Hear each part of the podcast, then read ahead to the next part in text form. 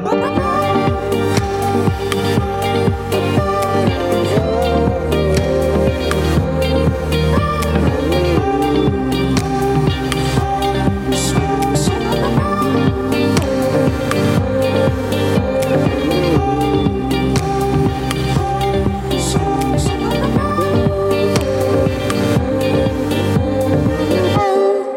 Vous écoutez la Méridienne sur Radio Phoenix. Je suis ravie d'être à l'antenne pour la deuxième émission de la semaine. Merci beaucoup d'être avec nous aujourd'hui. Tout à l'heure, dans la Méridienne, on recevra Diane, comme tous les mardis, pour son anecdote historique de la semaine. Et cette fois, elle abordera avec nous les grèves dans l'industrie automobile au début des années 80. Des grèves qui soulignent une islamophobie d'État.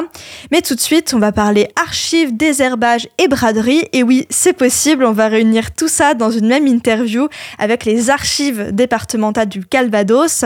On reçoit donc Anisia Lotelier, responsable du pôle bibliothèque, iconographie et conservation des archives, et donc aussi Ivan Dangui, responsable de la bibliothèque et en charge du projet de braderie dont on parlera tout à l'heure. Bonjour Anisia.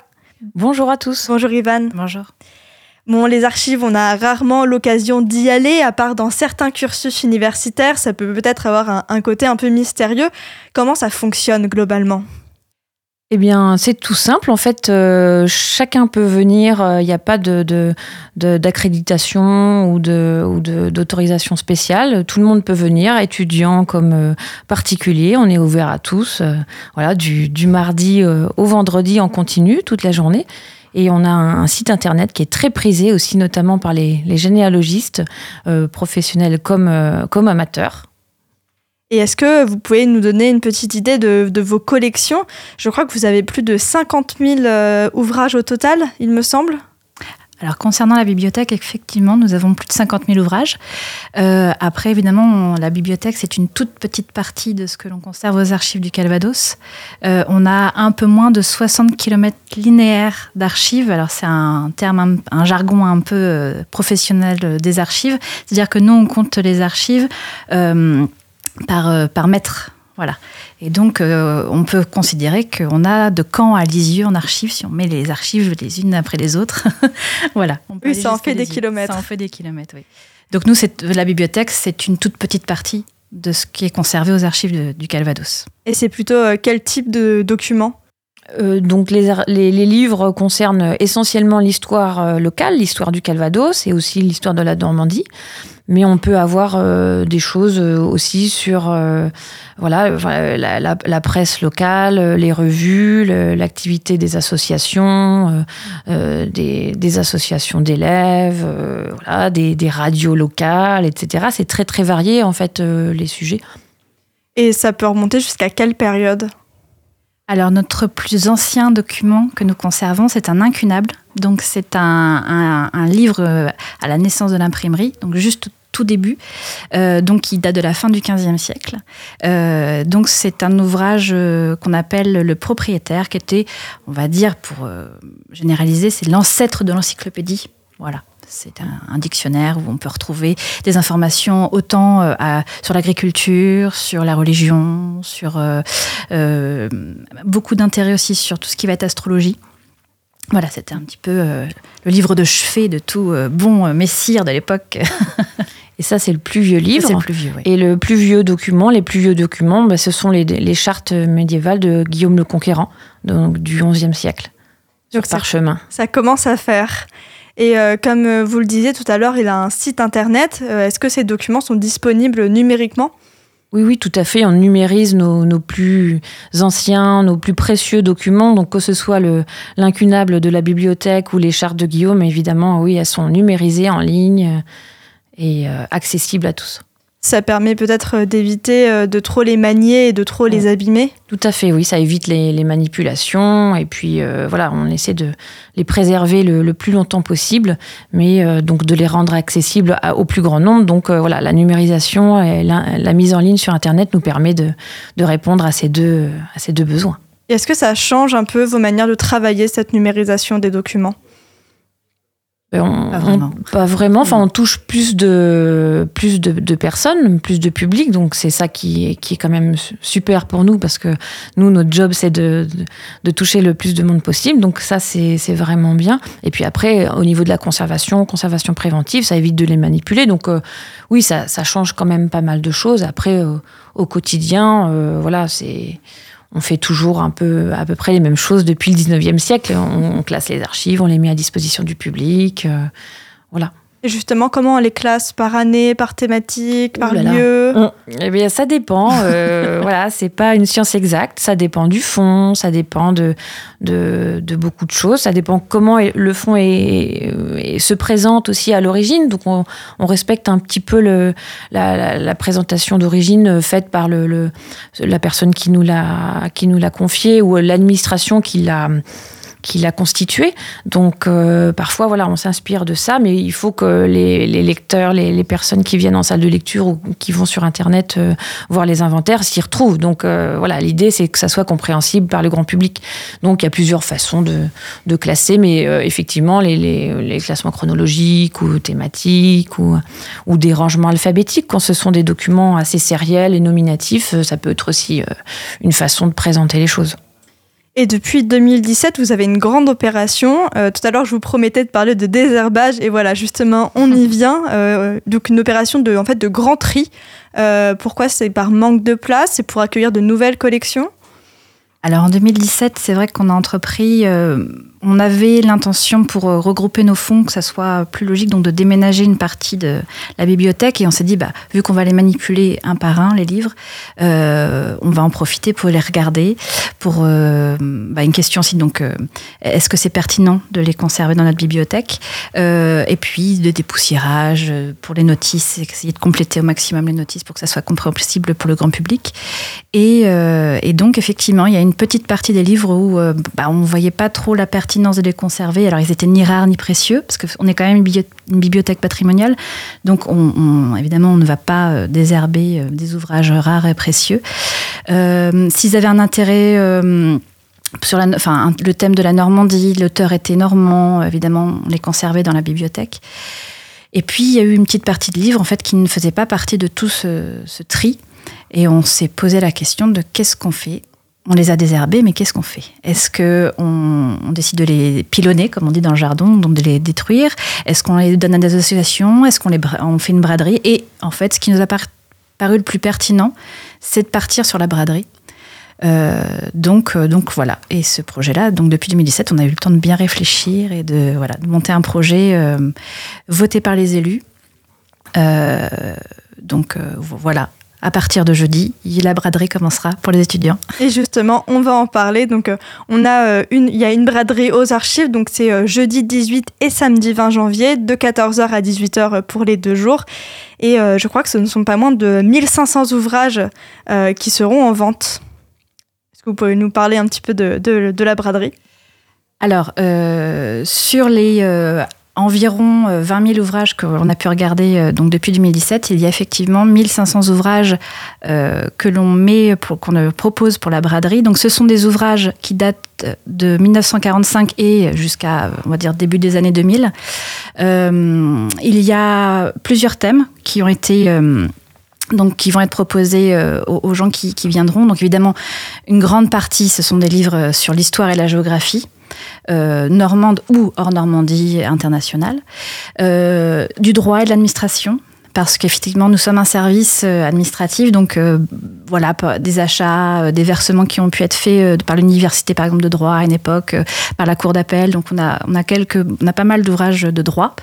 et puis après, on a des thèmes propres au métier de l'archive, donc sur le métier de la bibliothèque et des archives. On va avoir des inventaires d'archives, alors là, qui sont à mi-chemin entre livre, d'histoire et euh, vraiment euh, propre à un inventaire d'archives, euh, voilà, avec avec tout ce que ça, ça, comprend. et puis des plus petits thèmes, linguistique, art, sciences et techniques, religion et philosophie. Voilà, donc c'est très très varié au niveau des thèmes. Je pense que n'importe qui vient trouvera au moins un livre qui fera son bonheur. Et c'est aussi l'occasion de découvrir des nouvelles passions ou en tout cas des, des nouvelles formes de documents qu'on ne connaissait pas, comme vous parliez des inventaires. Finalement, cette braderie, elle rend aussi plus accessible les archives. Peut-être que pour certains, certaines, ce sera la première fois euh, qu'il et ou elle arrivent, enfin, iront dans les archives. J'imagine que c'était aussi le but de la braderie. Oui, c'est vrai que si nous, notre but, c'est d'ouvrir au maximum euh, à tous les publics. Donc c'est vrai qu'avec cette braderie, on, espère vraiment euh, ramener euh, des, gens pour la première fois aux archives, parce qu'il faut pas que ça fasse peur, surtout pas. Hein. On est, on est sympa, on est ouvert, on a plein d'idées, on a plein de, belles choses en vente, mais aussi encore dans les magasins. Donc il faut venir nous voir.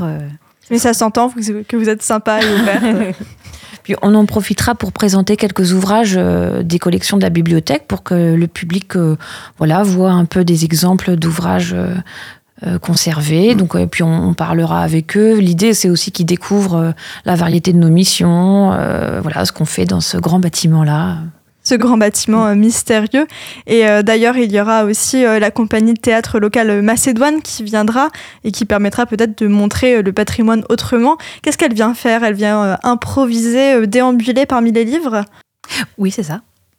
Ben, oui, on a fait appel à eux parce qu'on s'était dit que ben voilà, c'était une façon un peu décalée aussi euh, euh, de, de, présenter les choses. Et donc ils vont déambuler. Alors comme c'est de l'improvisation, on ne sait pas exactement, mais ils vont euh, déambuler dans les dans, dans, les dans les allées à côté du public. voilà, ils vont, je pense, se, moquer des archivistes et des bibliothécaires. J'ai l'impression que c'est dans leur projet. et ils, ils vont s'intéresser aussi à ce qui fait un peu la spécificité aussi d'une bibliothèque d'archives, c'est euh, les, livres qui ont des notes manuscrites dans les marges, euh, voilà, qui rendent euh, bah, les, livres uniques, en fait, des témoignages de, bah, la personne qui avait ce livre avant, l'ancien propriétaire. Et, on a parfois des, témoignages, des, bouts d'histoire humaine, voilà, de, de, dans ces marges, en fait, qui sont assez précieuses. Et donc, je pense que ça va beaucoup les inspirer. Et donc, il y aura euh, deux temps forts, on va dire, euh, vers, donc ils seront là tout l'après-midi, de 14 à 18 h Le samedi seulement Le samedi seulement, oui. Malheureusement, ils seront là que samedi, mais il y aura un temps fort autour de, 15 h et un autre autour de 16 h Là où ils, vont, ça va durer peut-être un quart d'heure, 20 minutes en tout. voilà, une petite improvisation sur ce thème justement des, des écritures dans les marges. Euh, euh, voilà, on leur a donné quelques, on leur a soufflé quelques idées et je pense que ça, ça, sera sympa. Oui, c'est l'occasion de mettre en valeur et de désacraliser. On en parlait tout à l'heure pour rendre plus accessible. Et en parlant accessible, c'est pas seulement accessible en termes de, représentation, de symbolique, mais aussi en termes de ressources financières. C'est quand même une braderie euh, très accessible financièrement avec des prix imbattables entre 3 et 5 euros. Alors, c'est vrai que les braderies de lecture publique, enfin de bibliothèques de lecture publique, euh, les, personnes sont peut-être plus habituées à, des, prix encore plus petits, les 50 centimes, 1 euro. Donc, nous, on est un petit peu plus élevé. Mais euh, l'idée, c'était quand même euh, voilà, d'être accessible. et on ne le fait pas pour faire du bénéfice, en fait. C'est c'est quand même pas notre, notre but. Donc, bon, voilà, c'est un arbitrage qui a été fait pour le prix, parce qu'il y a quand même des belles pièces. Et puis, voilà, c'est pour montrer aussi que ce sont des, des, livres de qualité, des objets de qualité. Donc, euh, des pièces qu'on ne retrouve pas ailleurs. Euh, voilà, donc c'est vrai que parfois, avec 3 euros, on aura un, ouais, un truc pas mal. Bon, parfois, on sera peut-être un peu plus déçu parce qu'il y a un petit peu de tout, des trucs un peu vintage, un peu cocasses. Mais euh, voilà, on a, voilà c'est un système de prix avec le nombre de pages. Donc, bon, bah, parfois, voilà, ça dépend de l'épaisseur des pages. Mais en gros, chacun s'y retrouvera, je pense. Et euh, jeudi, il y a des préventes, puisque donc on en parlait, donc la braderie, c'est samedi 20 pour tout public. Et jeudi, c'est une prévente seulement pour les étudiants et étudiantes. Euh, et il y a d'ailleurs 30% euh, de remise supplémentaire pour ces étudiants et étudiantes. d'ailleurs, je conseille, j'imagine, à ces personnes de ne pas oublier leur carte étudiante pour pouvoir en bénéficier. Oui, tout à fait. C'était important pour vous de privilégier ce public étudiant? Oui, c'est un public que l'on bah, que l'on croise, en tout cas pour les historiens, géographes, euh, voilà, euh, euh, on peut les croiser assez facilement en salle de lecture, et bah, ça nous paraissait important. voilà, c'est la, vie est, chère, donc c'était normal de privilégier d'abord les étudiants avant le grand public. Et ça permet de les aider certainement dans mm. leur recherche. Est-ce que c'est un public qui est très présent aux archives départementales? Oui, assez. Hein. On a régulièrement euh, des étudiants, puis on, a, on travaille avec des professeurs de l'université de, Caen euh, qui euh, font une partie de leur cours chez nous, sur, qui travaillent sur documents originaux pour justement faire passer un peu cette, ce goût de l'archive. C'est quand même mieux avec des originaux. Donc oui, oui, on, est, on a régulièrement des, des étudiants en salle de lecture, dans les salles de, classe. Euh, donc euh, oui, c'est une population qu'on connaît assez bien, mais euh, voilà, on aimerait encore leur rendre encore plus de services et leur mettre à disposition encore plus de sources historiques pour qu'ils puissent mener leurs recherches facilement et qui s'intéressent aussi à l'histoire locale, parce que c'est vrai que hum, voilà, nous, c'est l'histoire locale. Et donc, si les étudiants se penchent sur l'histoire locale, ils seront aux anges chez nous, quoi. Ça pourrait peut-être inspirer euh, des masters, euh, notamment en histoire pour leur mémoire. Exactement je vous remercie beaucoup euh, toutes les deux d'être intervenues dans la Méridienne. Donc n'hésitez pas à vous rendre aux archives. Donc c'est 61 rue de Lyon-sur-Mer. Donc c'est vraiment pas très loin des studios de Radio Phoenix, mais pas très loin du campus 1 non plus. La grande braderie, donc c'est jeudi et samedi de 14h à 18h. Jeudi c'est une prévente pour les étudiants et étudiantes et samedi c'est ouvert à tous et toutes. Profitez-en pour découvrir ou redécouvrir les archives. En attendant, vous pouvez retrouver donc les archives du Calvados sur leur site internet avec tout plein de ressources, comme on l'a dit. Donc c'est archive.calvados.fr tout simplement. Vous pouvez aussi les appeler au 02 31 47 18 50. Merci beaucoup toutes les deux. Merci, merci à vous. La méridienne, ça continue, mais avant cela, on fait une petite pause musicale avec Call of Valhalla, un titre de Yamé.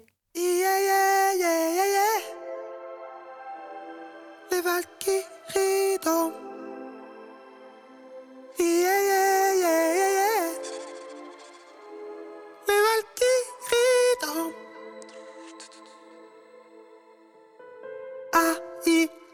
ah, y'a pas de folie, j'te parle cache, mon vieux. Ah ouais. Choisis bien, t'es un joueur ou un moto dangereux la Canada Goose. Ah, c'est parce qu'il réchauffe, la la la la. Toi là, si t'as la frousse, me suis pas, je vais au la la la. J'tiens dans le ta la la la la la la. Ah, j'vois que t'es charognard devenu là. Ah, tu pourras pas me canaliser. Car j'entends le color, voilà.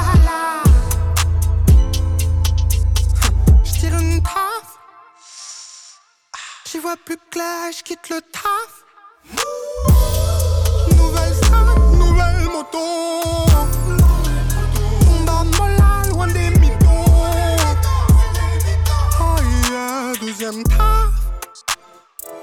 J'ai capté la recette, j'ai plus le. J'ai broqué les barreaux, t'es ma Mexico. Ah ouais, mola, t'es ma Mexico. Oh yeah, toi sans gras, je me rouge. Je suis là pour le cash, je le mérite. Ma tech elle est crasse, c'est touriste. Il bloque à l'étage de maudit. Molla, molla, c'est prédit. J'ai lu les ouvrages, les non dit. T'es pas à la page, t'as menti. Sont pas à la page, t'as menti. La Canada grosse. C'est ma style, chauffe la la la la. Voilà, voilà, si t'as la frousse.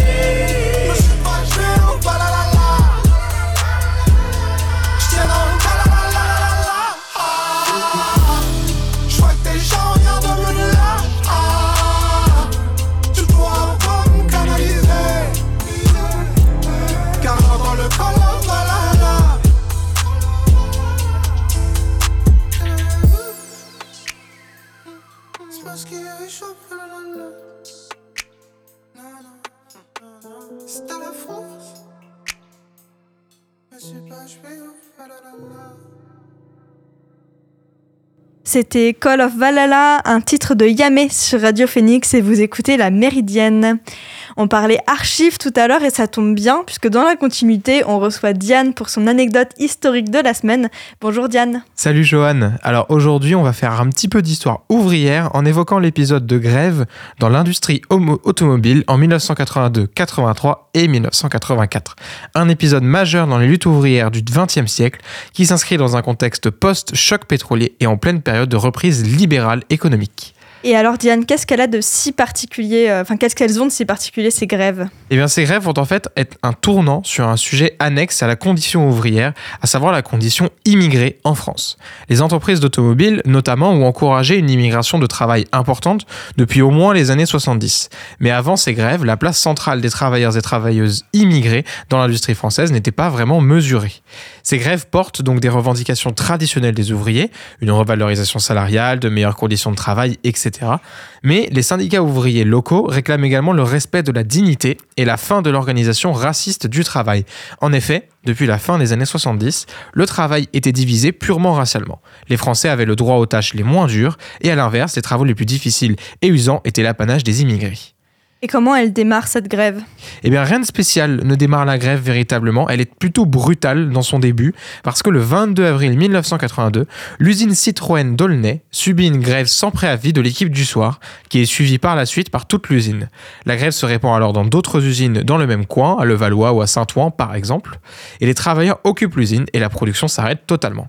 Au bout de cinq semaines, un médiateur est nommé, Jean-Jacques Dupéroux, lequel accède à de nombreuses revendications en faisant respecter le droit du travail à Citroën.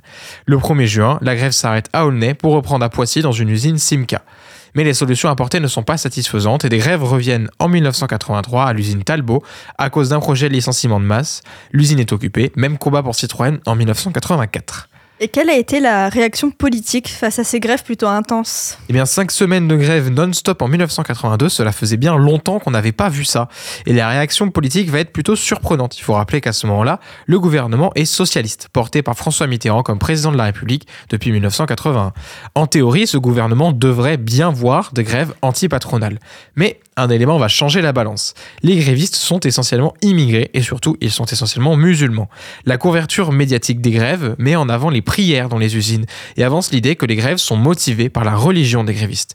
Les arguments avancés sont le fait que les ouvriers réclament l'aménagement de salles de prière, une pause supplémentaire pour le ramadan et pour les prières quotidiennes. Par rapport à cela, il faut noter que la présence de lieux religieux au travail est totalement légale et déjà existante à cette époque. Et qu'à ce moment-là, le gros problème pour les musulmans en France, c'est qu'ils n'avaient nulle part où prier en dehors de chez eux. Mais dans les faits, c'est bien les soucis économiques et le traitement raciste qui posaient problème au tout début. Les revendications purement religieuses étaient minimes et secondaires, et le fait que tous les travailleurs et travailleuses étaient musulmans n'a eu vraiment aucune incidence avec la grève.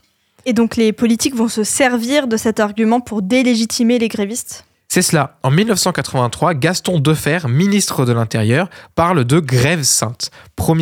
Pierre Mauroy, pardon, Premier ministre, estime que les principales difficultés au travail sont causées par les travailleurs immigrés. Bref, le problème à la base des conflits ouvriers serait, selon eux, un problème musulman. Il faut noter qu'en 1982, on est en pleine révolution iranienne, qui voit une importante radicalisation des pratiques musulmanes là-bas. Alors très vite, on se dit que les grévistes sont pilotés par des groupes musulmans intégristes à l'étranger, au Maghreb ou en Iran. Ce n'est pas étonnant de voir que la droite reprend cette idée en soi, mais la gauche au pouvoir, c'est bien plus surprenant. En fait, les grèves de 1982 à 1984 et leur rejet total par le gouvernement signent l'acte 1 de la construction d'une islamophobie d'État. Les revendications de tous les travailleurs et travailleuses immigrés assimilés à l'islam seront à partir de là rejetées en bloc. Et si ces derniers et dernières osent lutter, c'est qu'ils font de l'intégrisme.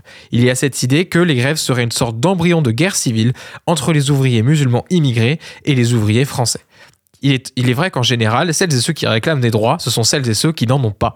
La traite raciste des travailleurs et travailleuses immigrés par l'industrie française a conduit ipso facto ces immigrés à lutter pour leurs droits et leur égalité. Les grèves de 1982 à 1984, avec leurs très faibles retombées positives pour les grévistes, entérinent un contexte hostile à l'islam du côté politique. L'islamophobie était au final un très bon prétexte pour la gauche afin de refuser de soutenir la grève. Le gouvernement Mitterrand entame dans cette période un repli libéral qu'il est difficile de justifier par rapport à ce que le Parti socialiste est censé représenter. Mais en 1984, s'il y avait bien une chose qui mettait tout, tout le monde d'accord en politique, c'était que l'islam était dangereux. Alors, en assimilant des grèves économiques à une lutte religieuse intégriste, on se donne une bonne raison d'appliquer une politique économique pas socialiste. Merci beaucoup Diane pour cette chronique très intéressante et très importante pour comprendre le contexte islamophobe qui règne en France. Vous écoutez La Méridienne sur Radio Phoenix. Dernière rubrique de l'émission aujourd'hui, ma recommandation culturelle. Dans la continuité de la chronique de Diane, j'ai choisi un podcast qui parle des manifestations euh, donc contre, les contre le racisme dans les années 80. Donc on sort un peu des usines, mais on reste quand même dans les mêmes thématiques. Ce sont les quatre épisodes de La Marche de 83, Histoire d'une égalité manquée, donc des podcasts issus du programme LSD, la série documentaire sur France Culture. Donc c'est un regard historique, mais aussi actuel sur l'islamophobie et le racisme en France. La méridienne, c'est terminé pour aujourd'hui. Merci encore à Anicia Lotelier et à Ivan Dangui des archives départementales du Calvados. Merci à Diane pour ses anecdotes historiques tous les mardis. Merci à Lucas à la technique. Et nous, on se revoit demain pour une nouvelle méridienne. Et en attendant, vous pouvez retrouver Elvire pour l'actualité culturelle dans la belle antenne. Rendez-vous à 18h sur Radio Phoenix.